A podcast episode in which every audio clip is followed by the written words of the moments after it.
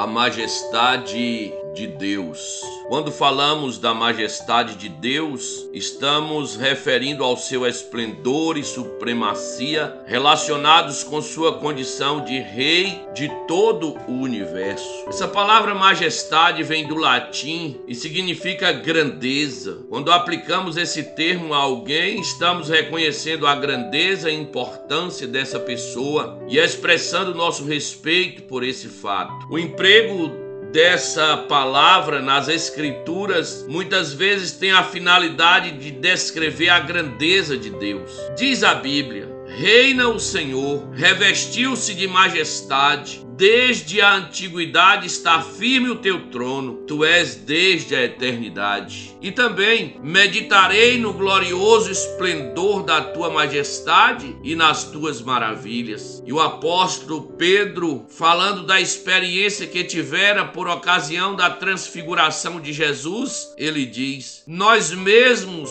fomos testemunhas oculares da sua majestade.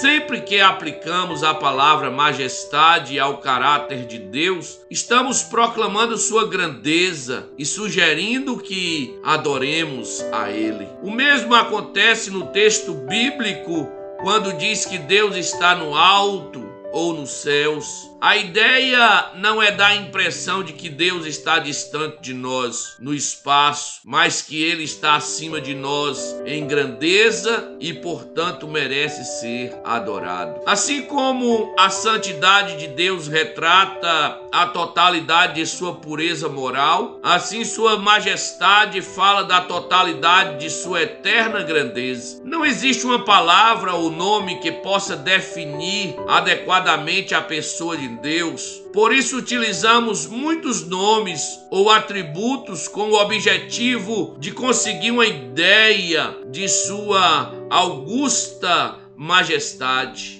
Deus é o mais elevado ser, o melhor, o mais belo, o mais perfeito em essência. Acima dele não há ninguém, fora dele não há ninguém, sem ele não há nada. Ele é a suprema vida, a suprema verdade, a suprema bênção, a suprema sabedoria, a suprema essência. Podemos então definir a majestade de Deus como sendo a soma total de todos os seus atributos. Seu amor é majestoso, sua santidade é majestosa, sua misericórdia é majestosa e para defini-lo do modo mais simples possível, dizemos que ele é o Rei Supremo que reina sobre todo o universo. Ele é realmente o Senhor da glória. As Escrituras mostram de maneira nítida e clara a supremacia de Deus sobre todas as obras de suas mãos. Tanto a matéria inanimada como os seres irracionais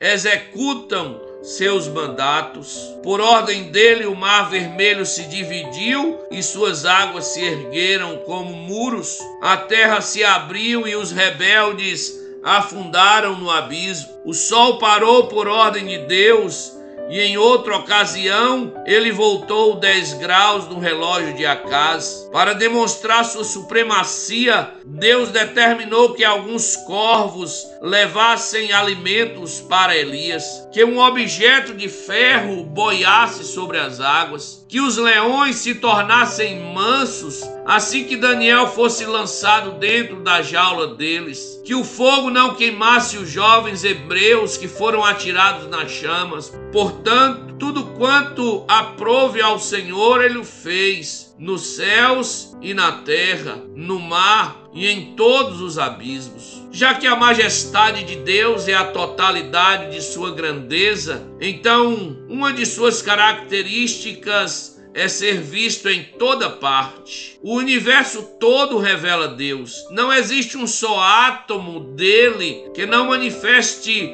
um aspecto aspecto das virtudes divinas. Infelizmente, algumas pessoas não têm conseguido reconhecer o fato da grandiosa majestade de Deus. Talvez essas pessoas estejam precisando de uma reprimenda semelhante a que Martim Lutero deu ao monge Erasmo. Teus pensamentos a respeito de Deus são muito humanos. Analisando esta repreensão feita por Lutero, é nisso que consiste o erro da maioria das pessoas. Nossas ideias acerca de Deus não são suficientemente grandes. Não estamos levando em consideração a realidade de sua ilimitada sabedoria e poder.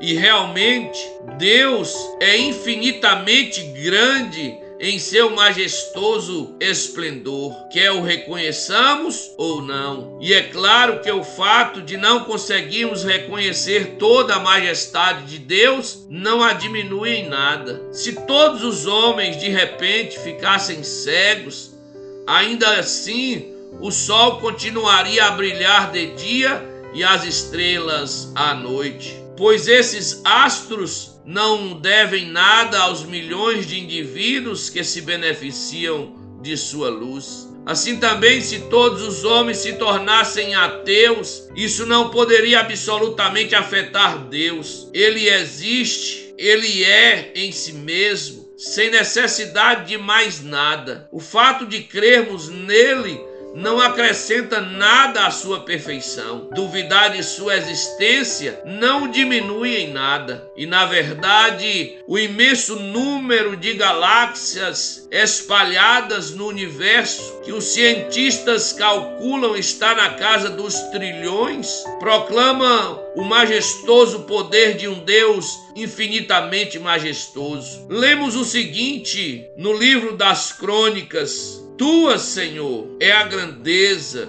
o poder, a honra, a vitória e a majestade, porque teu é tudo quanto há nos céus e na terra. Teu, Senhor, é o reino e tu te exaltaste por chefe sobre todos. Tu dominas sobre tudo. Louvado seja o nome do Senhor. Deus abençoe a sua vida. Fique na paz. Amém e amém.